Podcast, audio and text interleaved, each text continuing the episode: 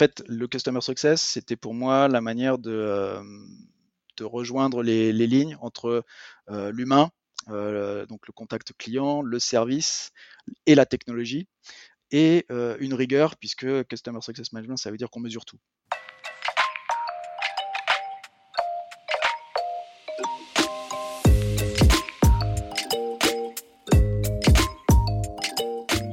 Et bienvenue dans CSM Co, le podcast du succès client et de ceux qui le font. Pour ce cinquième épisode, je vous propose de rencontrer Rodolphe Gaudin, qui est CSM chez Alcatel Lucent Enterprise. Alors ce qui est particulier et un peu dommage aussi avec Rodolphe, bah, c'est qu'on était connectés sur LinkedIn et pourtant on n'avait jamais échangé avant ce projet de podcast. Et si je me suis dit qu'il fallait absolument qu'il intervienne dans un épisode, c'est avant tout pour sa tagline euh, sur LinkedIn, faiseur de héros. J'ai trouvé ça très fort et j'ai voulu savoir ce qu'il y avait derrière.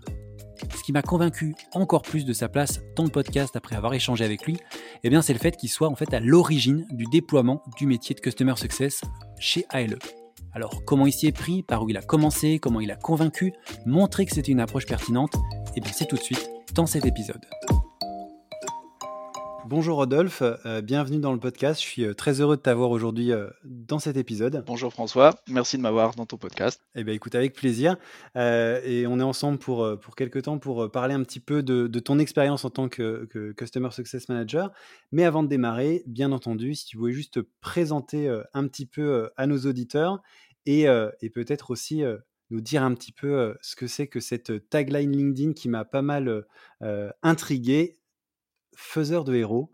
Est-ce que tu peux te, présenter, nous, en dire un petit peu plus là-dessus? Donc, je suis Rodolphe Goudin, je suis Customer Success Manager chez Alcatel Lucent Enterprise, euh, l'héritière du grand nom d'Alcatel en France. Euh, et concernant euh, le fait de fabriquer des héros, c'est la, philosophie qui anime l'activité que, je construis, c'est-à-dire de focaliser sur le, client et le fait que par sa réussite à lui, donc en faire un héros dans son organisation, on a des bénéfices qui retombent euh, pour nous et, on réussit notre, notre travail.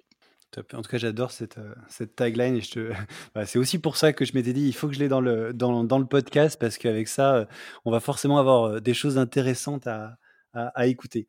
deuxième point, est-ce que tu peux nous présenter un peu bah, Alcatel Lucent, justement, Enterprise? Alors, Alcatel Lucent Enterprise, comme je le disais, c'est euh, une, euh, une, entreprise qui, euh, qui date d'il y a à peu près un siècle, hein, puisqu'on a fait 100 ans l'année dernière. Donc, il y a 100 ans, une petite entreprise qui est née dans l'est de la France en fait et qui a eu tout un parcours industriel, qui est devenu le grand groupe que l'on connaît, donc Alcatel, puis une fusion avec Lucent en 2006, avant un rachat par Nokia euh, en 2014 et la branche entreprise, donc Alcatel-Lucent Enterprise, est devenue indépendante, une société indépendante, une ETI, comme on dit, euh, avec à peu près 2000, 2000 personnes en effectif. Depuis lors, spécialisée historiquement dans les systèmes de communication d'entreprise, donc euh, nos bons vieux PABX, la téléphonie d'entreprise, avec ensuite l'infrastructure réseau, l'infrastructure Wi-Fi, enfin radio, et un peu plus tard, les, solutions de collaboration, donc euh, des toutes premières et euh, jusqu'au jusqu'au cloud. Ok, top, ça permet de, poser un petit peu le contexte. Et alors, euh, je suis content d'avoir dans l'épisode parce qu'il y a une, particularité dont on a parlé un peu en, préparant le podcast que je trouve hyper intéressante. c'est qu'en fait, c'est toi qui as impulsé l'implémentation de la, de la practice CS chez ALE. Euh, alors, je vais, bien sûr, j'aimerais qu'on passe un petit peu de temps là-dessus et on va, euh, en parler. Euh, et le premier point que je voudrais essayer de comprendre, c'est en fait bah, pourquoi tu t'es dit que c'était une bonne idée, comment t'es es venu cette idée de te dire, tiens, ce serait bien d'avoir des CSM chez, chez Alcatel Lucent Enterprise. comment, voilà, Qu'est-ce qui s'est passé pour qu'un matin le tu déclic.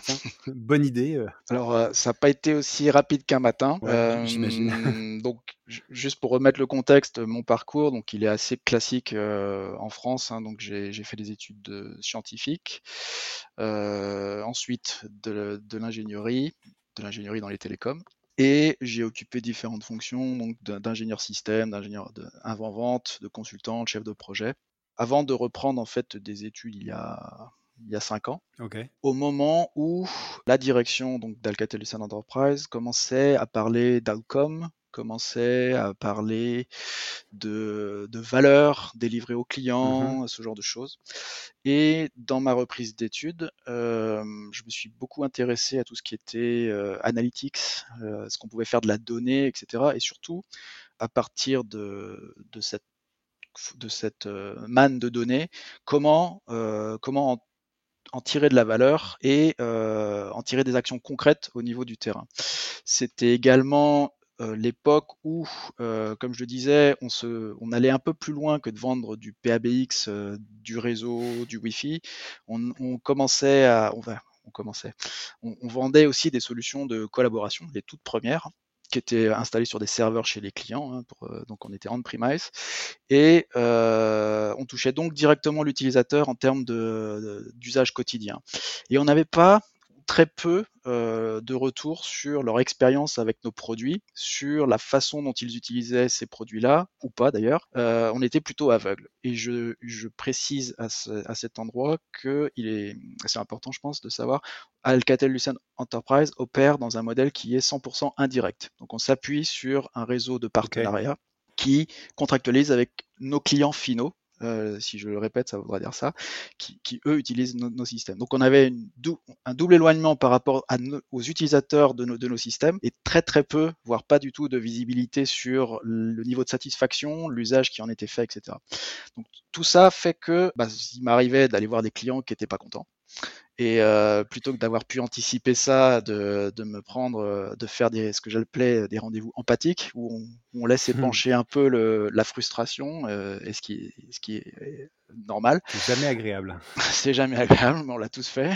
Et, euh, et, et donc d'aller trouver en fait le moyen de récupérer les informations émanant de nos systèmes, hein, puisqu'on a une grosse base installée euh, en France et, et, dans le monde d'ailleurs, afin de savoir mieux comment nos systèmes sont utilisés et de pouvoir de là en, dé, en, en dérouler tout un tas de services à valeur ajoutée pour nos clients, pour nos partenaires, et, euh, c'est un peu de ça qu'est partie euh, qu'est partie la, réflexion. Alors ensuite, comme j'étais en reprise d'études, bah, j'ai j'ai un peu euh, fait tourner les neurones sur, sur mon mémoire, donc j'ai un peu présenté ça, euh, comment, je, comment je voyais les choses, hein, une projection stratégique, et puis derrière, ben, euh, après la théorie, j'ai essayé de mettre, de mettre en œuvre ça sur, un, sur mon terrain de jeu qui était mon terrain d'opération. D'accord. Et donc en fait, c'est vraiment cette, ce, ce, côté, on ne connaît pas assez nos clients, c'est pas ce qu'ils, ce qu'ils pensent vraiment de nous et comment ils utilisent nos services qui t'a fait dire, bah, peut-être qu'en ayant une, une practice ISM, du coup, on va pouvoir non seulement remonter ces informations, mais en plus bah, les utiliser pour apporter plus de satisfaction à nos clients finaux, c'est ça? C'est ça. Peu. C'est ça. C'est pas très, trop difficile de savoir comment quelqu'un utilise un téléphone. Alors il y avait déjà des statistiques sur le temps d'attente, sur les centres de contact, ce genre de choses. Donc ça, dès qu'on a sur des solutions euh, professionnel ou qui avait un impact direct, mais on n'avait pas euh, la façon et la satisfaction en fait d'un usager qui utilisait notre solution de collaboration pour, pour travailler avec son équipe. Comment ça se passe? Est-ce qu'ils est qu sont contents, etc. Donc il n'y avait pas tout ça. Euh, on était en train de d'évaluer la, pertinence d'aller vers une solution cloud puisque c'était euh, c'était une question c'était vraiment un, momentum stratégique qu'il fallait qu'il fallait évaluer. Et euh, donc clairement il y avait il y avait un besoin euh, une fois d'avoir fait la transaction, puisqu'on était encore dans un modèle qui était pleinement transactionnel, hein, le, bon vieux modèle transactionnel. Une fois qu'on avait vendu la boîte, une fois qu'on avait vendu la, fonctionnalité, euh, de rester auprès des utilisateurs de nos clients, auprès des métiers de nos clients pour leur parler, ce que l'on ne faisait pas. Ok, je comprends. Et tu nous disais, euh, voilà, une fois que tu as fait la, théorie, et là on, parlait un peu de la théorie, il a fallu passer à la pratique. Et comment bah, comment tu as fait ça? Comment tu es arrivé donc, en, ayant cette idée? Comment tu l'as défendue? Comment tu l'as proposée? Parce que j'imagine qu'en interne, ça doit être un, sacré boulot de convaincre que c'est nécessaire quand ça fait des années qu'on qu fait 100. Et donc, gros challenge. Comment tu t'y es pris? Par où tu as commencé? Et euh, voilà, quel, était un peu l'outcome de tout ça? Euh, C'est beaucoup de temps déjà. Donc la première chose, c'est de se documenter. En fait, le Customer Success, c'était pour moi la manière de, rejoindre les, lignes entre l'humain, donc le contact client, le service et la technologie, et une rigueur, puisque Customer Success Management, ça veut dire qu'on mesure tout. D'accord? Donc comment je mesure, etc. Euh, démontrer, en fait, démontrer, c'est euh, c'est la base du tout. J'appelle ça les 3D, hein, démontrer, démontrer, démontrer. Puisqu'il faut, il faut expliquer euh, déjà comme je le disais, j'avais un terrain de jeu, j'étais, j'étais en charge de, la vente sur le, sur le sud-est de la France. Donc j'ai pu euh, expliquer, euh, avec, euh, discuter avec mes commerciaux, discuter aussi avec les partenaires locaux hein, que, que j'animais, et puis valider en fait un peu toute cette approche-là avec nos clients, avec nos partenaires avec que des, des retours qui, qui m'ont convaincu que c'était que c'était euh, une bonne direction. Après, je, je dois dire qu'effectivement l'interne c'est plus compliqué euh, puisque amener un changement euh, de cette nature, c'est pas c'est pas simple et euh, notamment convaincre dans les dans les dans les échelons supérieurs. Donc un changement euh, et aujourd'hui je ne referai pas forcément les choses de la même façon. Un changement, ça doit certes être initié par la base. Il y a, il y a un besoin de, de de, démontrer donc sur le terrain avec euh, du, concret. Par contre, derrière, il faut en parallèle de ça, en même temps, euh, aller chercher euh, le sponsoring le plus haut possible dans, la hiérarchie en fait. Donc là, je parle de, tout ce qui est exécutif. Idéalement le CIO ou quelqu'un de très proche. Euh, faut que ça vienne d'en haut aussi et que ça se rejoigne je dirais quelque part au milieu, l'idéal étant le, le mid management. Euh, donc ça fait ça fait pas mal de choses, surtout dans une organisation qui a une culture, qui a des traditions. J'aime dire que ALE c'est plus que des valeurs puisqu'on parle d'ADN. Donc c'est vraiment une, une, l'excellence technique, etc. Donc on arrive avec un discours qui est plus seulement un discours d'excellence technique, la feature, la... c'est vraiment l'impact que cette technologie va avoir sur le métier de nos clients. Et ça, ça change beaucoup de choses dans euh, le discours commercial, la façon d'engager, la façon de suivre les clients. Donc je m'y suis pris avec euh, avec le temps, donc en commençant sur, euh, sur la zone sud-est, euh, puis euh, en, parlant beaucoup en interne, donc en échangeant, en, en, entre guillemets, en étant le plus transverse possible, et jusqu'à avoir quelqu'un qui, qui dise ouais ça me parle, allez on essaye. Et, tu me disais, quand, quand, on, a échangé pour préparer un peu le podcast, que tu avais fait un, un survey qui avait à peu près 50% des effectifs qui savaient même pas ce que c'était qu'un CSM si je me trompe pas, quand tu as eu ce chiffre-là, tu t'es pas dit waouh, c'est impossible, on, ça, on va jamais y arriver ou ça t'a pas un peu découragé de voir ça? Euh, si. si, si, non, non, l'histoire est, est, loin d'être un long fleuve tranquille. Il y a des moments de découragement, c'est clair. Hein.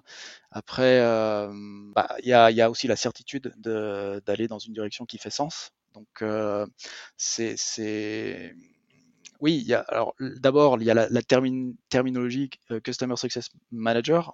Comme tu en es un, j'imagine que tu as été confronté au même problème que beaucoup, c'est-à-dire euh, explique-moi ton job en, en trois mots. Euh, c'est pas toujours évident. Mes parents la première fois, ça a été compliqué. et c'est vrai qu'au départ, pour expliquer ce que j'avais en tête, ça me prenait du temps et que j'ai fait un peu une démarche d'intra-entrepreneur, c'est-à-dire que j'ai appris à pitcher, à, à expliquer jusqu'à arriver en, en, en, trois mots à dire à quoi ça sert et, euh, et, et à qui.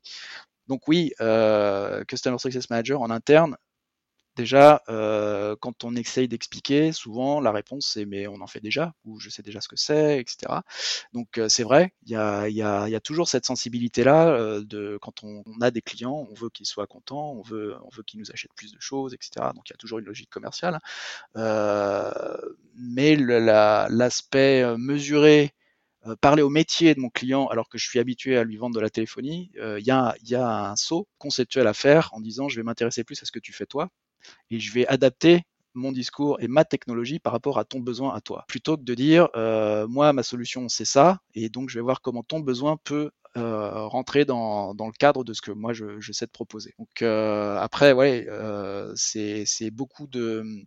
Un, un travail d'évangélisation. Donc expliquer, rebondir sur tous les leviers qu'on a en interne pour faire de la formation interne, pour expliquer. Donc à chaque fois qu'on me donnait un slot, euh, bah, je, pitchais, euh, j'étais le chancre du Customer Success Management en interne et, euh, j'arrêtais pas d'en parler. En gros, c'est toujours ce que j'appelle l'évangélisation du pèlerin. Trouver les bons relais aussi dans l'organisation. Donc il y a, y pas mal de, théories pour initier le changement, etc. Et c'est vrai que s'il n'y a pas un élément d'urgence, c'est difficile le changement. C'est difficile en interne. Donc euh, c'est vrai que le Covid là-dessus a plus été aussi une opportunité quelque part, puisque les gens ont vraiment pris euh, conscience qu'il fallait avoir cette, cette, capacité à transformer euh, la relation et de la monétiser. Littéralement, c'est ça, c'est monétiser la, la relation qu'on a sur le long terme avec un client quand on parle de, souscription. Sur, tout ça, il y a une petite question qui me, qui me Tu dis tu t'es beaucoup documenté. Tu as, fait quoi? Tu as parlé avec d'autres pour, pour, pour, savoir un peu? Parce qu'à la base, c'est un métier que tu connaissais pas forcément. du coup, tu dis, tu t'es beaucoup documenté, tu as fait quoi? Tu as rencontré des gens? As, y a, Parce qu'il y, a y a un peu de théorie, il y a quelques ouvrages, quelque chose, mais c'est pas non plus, voilà, il n'y a pas non plus une, des ressources infinies. Comment tu t'y es pris? Alors, donc, il y a pas mal de. C'est vrai que il y a cinq ans, il y avait moins de choses que maintenant. Aujourd'hui, c'est beaucoup plus facile d'aller chercher de la ressource. La première chose que j'ai fait, en fait, c'est, euh, bah, on avait, j'avais la chance entre guillemets de travailler déjà avec LinkedIn, Salesforce, etc. Donc la première chose que j'ai fait, c'est d'aller euh, voir les commerciaux de ces entreprises et de leur demander est-ce que je pourrais parler à votre euh, customer, à notre Customer Success Manager? Donc bon, c'est vrai que c'est des interviews un peu biaisées parce que je reste un client, mais en fait voilà, j'ai commencé à faire beaucoup d'interviews métiers en allant euh, demander aux gens qui travaillent pour des grosses euh, pointures américaines, qui sont à l'origine à l'origine du concept, hein, euh, qu'est-ce que c'était que d'être un Customer Success Manager, c'était quoi leur job, comment ils le faisaient, etc. Et puis j'ai aussi parlé à des, à des gens plus petits, donc il y a un écosystème de start pour qui le Customer Success Management, c'est natif. Ce qui est assez rigolo d'ailleurs, juste la petite anecdote, c'est que souvent euh, les start me, me, disent Ah, mais toi, tu es dans un grand groupe, donc pour toi, tu dois avoir des moyens, etc. Et je, leur dis Mais non, tu te rends pas compte, c'est beaucoup plus facile que dans une startup parce que le Customer Success Management n'est pas euh, une question est-ce qu'il en faut, est-ce qu'il en faut pas, c'est inné. Euh, donc euh, beaucoup d'interviews. Euh, on était membre aussi d'une association donc qui s'appelle TSIA, l'association des industries de, technologiques de services, euh, donc US, qui parle beaucoup de, de Customer Success Management. Aujourd'hui, il y a des organisations, donc il y a le Customer Success Association, le Customer Success Network qui est présent en France, qui a des, qui a des, des émanations, qui fait des rendez-vous un peu partout. Voilà. Donc se constituer un réseau aujourd'hui, c'est beaucoup plus facile qu'avant, mais ça continue. Plus évidemment, bah, tu au fil de l'eau, tu te constitues une base documentaire sur les différents sujets euh, de change management, de organisationnel, de, mesures, comment, comment est-ce que je crée mes, mes dashboards, etc. Et euh, quels outils sont nécessaires pour faire croître la practice, comment, comment, comment je vends le concept euh, vers le haut, donc au management, comment, comment je justifie le, le, coût associé à cette pratique, etc. Et pourquoi est-ce qu'on en aurait besoin dans une entreprise qui ne faisait pas encore du cloud ou alors très peu? Ok, top. Donc, 5 ans à peu près pour en arriver là. et parmi ce, parcours, tu parlais d'une expérimentation en fait en, réel sur ton secteur, du coup, le Sud-Est. Comment tu t'y es pris pour accompagner les commerciaux? Parce que tu n'étais pas tout seul sur, sur ce secteur, il y avait d'autres personnes qui travaillaient avec toi. quand tu leur as dit, voilà, on va tester ça, voilà, comment tu les as accompagnés dans la transformation? Avec quels outils? Comment, comment ça a été reçu bah, par les clients et par aussi les équipes commerciales du coup qui ont commencé à, implémenter cette nouvelle approche avec toi? Bah déjà les 3D, il faut démontrer que ça a de la valeur. Donc euh, commencer par expliquer. Euh, j'ai commencé par expliquer et à, faire mes armes d'ailleurs, parce que si j'arrivais pas à convaincre mes propres commerciaux, j'aurais eu du mal euh, ailleurs dans l'organisation. Les commerciaux, ils sont, ils sont, ils doivent faire leurs chiffres. Donc d'autant plus quand on parle de modèle transactionnel, donc vendre de, la solution euh, PBX, vendre, etc. Avant même de parler euh, du début du cloud. Donc euh, il fallait que je les convainque que ça avait un sens et le premier, le premier déclencheur, c'était d'essayer de changer nos, habitudes en termes d'interlocuteurs. Nous, on a beaucoup l'habitude de parler à tout ce qui est service euh, informatique, euh, services généraux, ça dépend euh, de l'organisation du client. Et l'idée, c'était de commencer à aller au-delà de ces interlocuteurs classiques pour aller voir les métiers. Donc, aller parler de, à quelqu'un de, de, sa façon de travailler, de voir comment on a va impacter en fait cette façon de travailler, ce process, euh, qu'il s'agit de comprendre et éventuellement derrière d'assurer un suivi en, mesurant qu'il y a vraiment une amélioration euh, dans ce process-là. Donc tout ça est permet en fait, d'où le faiseur de héros, c'est-à-dire que via euh, le rebond sur ces interlocuteurs euh, traditionnels que l'on connaît, que l'on documente, etc., euh, de les mettre en, valeur comme facilitateurs, en termes de DSI par exemple, d'aller apporter de la valeur aux métiers qui sont ses clients internes au sein de l'organisation. Donc il y avait cet aspect d'aller plus loin dans l'organisation métier, ce qui faisait sens hein, pour, pour les commerciaux, ils étaient, ils étaient partants. C'était vraiment un challenge par contre parce que c'est c'est très difficile hein, de rebondir en interne dans, les organisations internes. Euh, également de tester lors de rendez-vous de prospection ou des rendez-vous de suivi, de tester un nouveau discours euh, de présenter en fait tout simplement cette, euh, cette réflexion qui était la nôtre et de, et de réfléchir. Donc bien sûr, il me fallait le blanc-seing du commercial qui était en, responsabilité du compte. Et, et, en, règle générale, ça se passe. On avait un bon retour. On avait parfois euh, de la surprise parce qu'on ne nous attend pas forcément là-dessus. Après tout, Alcatel est plutôt attendu sur la téléphonie ou l'infrastructure. Donc c'est vrai que quand on commence à parler comme ça, ça surprend. Et, ça surprend positivement, j'imagine. Oui, oui, oui, clairement, oui. Et, et les partenaires aussi. Donc aller parler à nos partenaires en leur disant tiens, euh, on est en train de réfléchir comme ça, qu'est-ce que vous en pensez Vous qui travaillez déjà avec des d'autres euh, confrères comme, euh, comme Cisco, comme Microsoft et autres, qui ont déjà entre guillemets plusieurs années d'avance en la matière, est-ce que ça fait sens Est-ce que oui, etc. Donc ouais, effectivement, beaucoup de d'initiative. Et puis euh, bah, ça fait sens. Et quand ça quand ça trouve de l'écho derrière bah, on se dit euh, allez on va essayer d'aller parler au-dessus euh, de façon un peu plus transverse dans l'organisation. Top. Et donc donc ouais donc tu as commencé cette approche c'est aussi bien les commerciaux que les clients que les partenaires on dit excellente idée on veut voir ce que ça donne. Tu t'étais fixé des des objectifs je sais pas chiffrés ou des il y avait des tu regardais quoi le, les relations que ça créait le le business que ça générait ou c'était encore trop tôt pour parler euh, business? Alors honnêtement, c'était c'était pas facile. J'avais pas de, de modèle, j'avais pas d'outils pour mesurer euh, directement l'impact. Donc clairement, ouais, c'était c'était un beau challenge. Et il a fallu attendre que quelqu'un m'officialise dans cette fonction pour qu'on commence vraiment à réfléchir sur euh, ok, c'est bien beau tout ça, mais concrètement comment on mesure, comment on prouve que démontrer, démontrer, démontrer. Qu'est-ce qu'on met en face de ça pour, pour prouver qu'il y a effectivement un retour sur investissement? Et ça, c'est la, le challenge du, Customer Success Management de façon globale, c'est prouver qu'il y a bien un retour sur investissement et, euh, c'est vraiment quelque chose de difficile à, prouver. Donc euh, oui, après il y a eu euh, l'établissement de scoring hein, pour, par rapport à la relation client, par rapport à, l'usage qui était fait de nos différentes solutions, puisqu'il y avait déjà un certain nombre de stats. Et en parallèle de ça, enfin, ça, n'est pas que moi. comme je disais, je parlais déjà avec des gens dans l'organisation, euh, beaucoup d'initiatives de part et d'autre, notamment euh, au niveau de l'IT pour, pour constituer un data lake, puisque les gens qui avaient compris euh, l'intérêt de la donnée étaient déjà en train de connecter les systèmes, etc. Donc c'était quelque chose, il y avait quelque chose déjà, il y avait un, momentum qui se faisait au niveau de la boîte. Après, c'était, OK, j'ai la donnée, qu'est-ce que j'en fais? Mmh. Comment je fais pour la transformer en action de valeur pour les clients, les partenaires et même en interne. c'est là que ça devient intéressant d'avoir des, CSM. Et, du coup, donc, ça fait euh, beaucoup de boulot, à peu près deux ans pour, pour faire bouger tout ça. Et ensuite, tu es donc devenu officiellement, j'ai envie de dire CSM, t'en parlais à l'instant, officialisé dans le, dans le rôle. Euh, ça a été, euh, tu, l'as, je pense, bien vécu. C'était c'est un peu un aboutissement de, de, tout ce travail que tu as mis en place.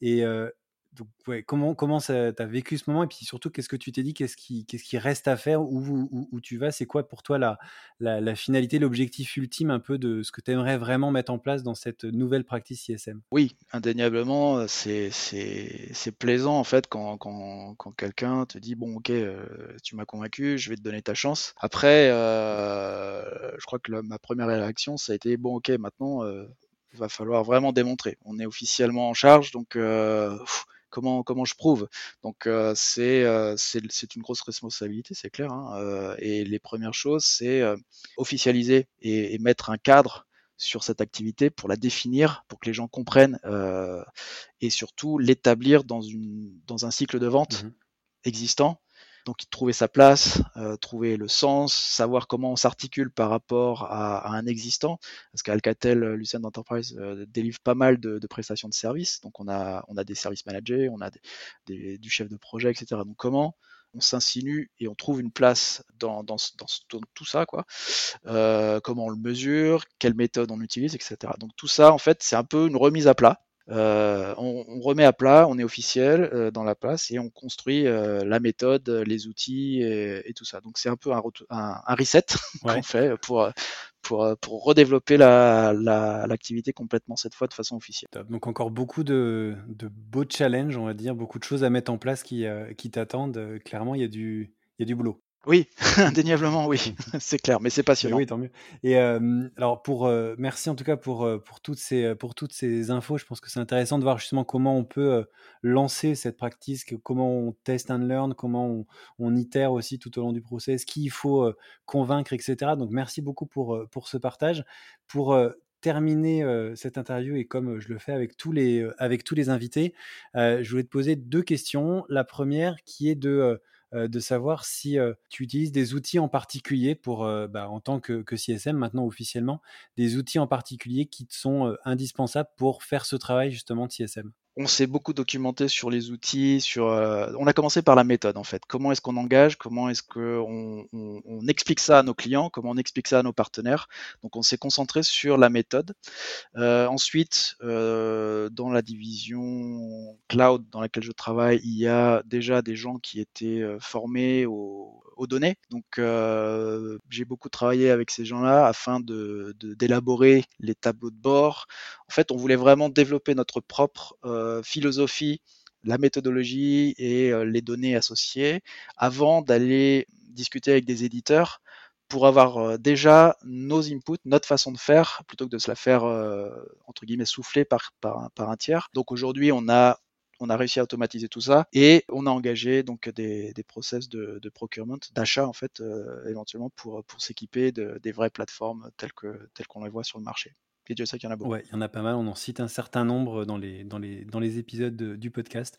Euh, et euh, dernière question, euh, qui va être là, ta partie recommandation personnelle. Est-ce qu'il y a des, je sais pas, des livres, des sites, des réseaux que, que tu consultes qui t'aident à, à, avancer Tu en as mentionné un certain nombre quand tu nous as parlé un peu de la manière dont tu avais fait tes recherches sur le sujet CSM. Et je sais pas s'il y a d'autres ressources que tu veux rajouter dans cette liste.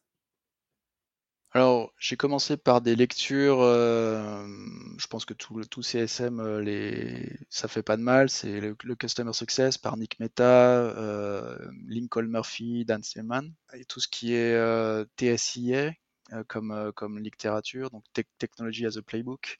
Il y a tout ce qui était pour le Change Management, donc là c'est un, framework qui s'appelle Accelerate de John Cotter. Ça, c'est pour euh, apporter le changement euh, en interne. Et euh, pour le change management externe, c'est le framework ADCAR de Procy. Eh bien, écoute, merci beaucoup. Merci d'avoir partagé tout ça avec nous, tant ton expérience que, tes ressources. Je pense que ça, ça va donner des idées à, à pas mal de monde qui, justement, cherche à, à mettre ce type de choses en place ou qui a commencé à faire des choses et qui, qui se retrouve bloqué ou qui se décourage un petit peu euh, devant les euh, peut-être 50% ou plus de personnes qui ne savent pas ce que c'est que, que le CSM. Donc merci beaucoup, merci d'avoir euh, accepté l'invitation et d'être venu partager tout ça. Avec plaisir, merci à toi de, de m'avoir donné l'opportunité d'en eh parler. Ben, écoute, merci beaucoup et puis bah, bonne fin de journée et à très bientôt. Au revoir François, merci. Merci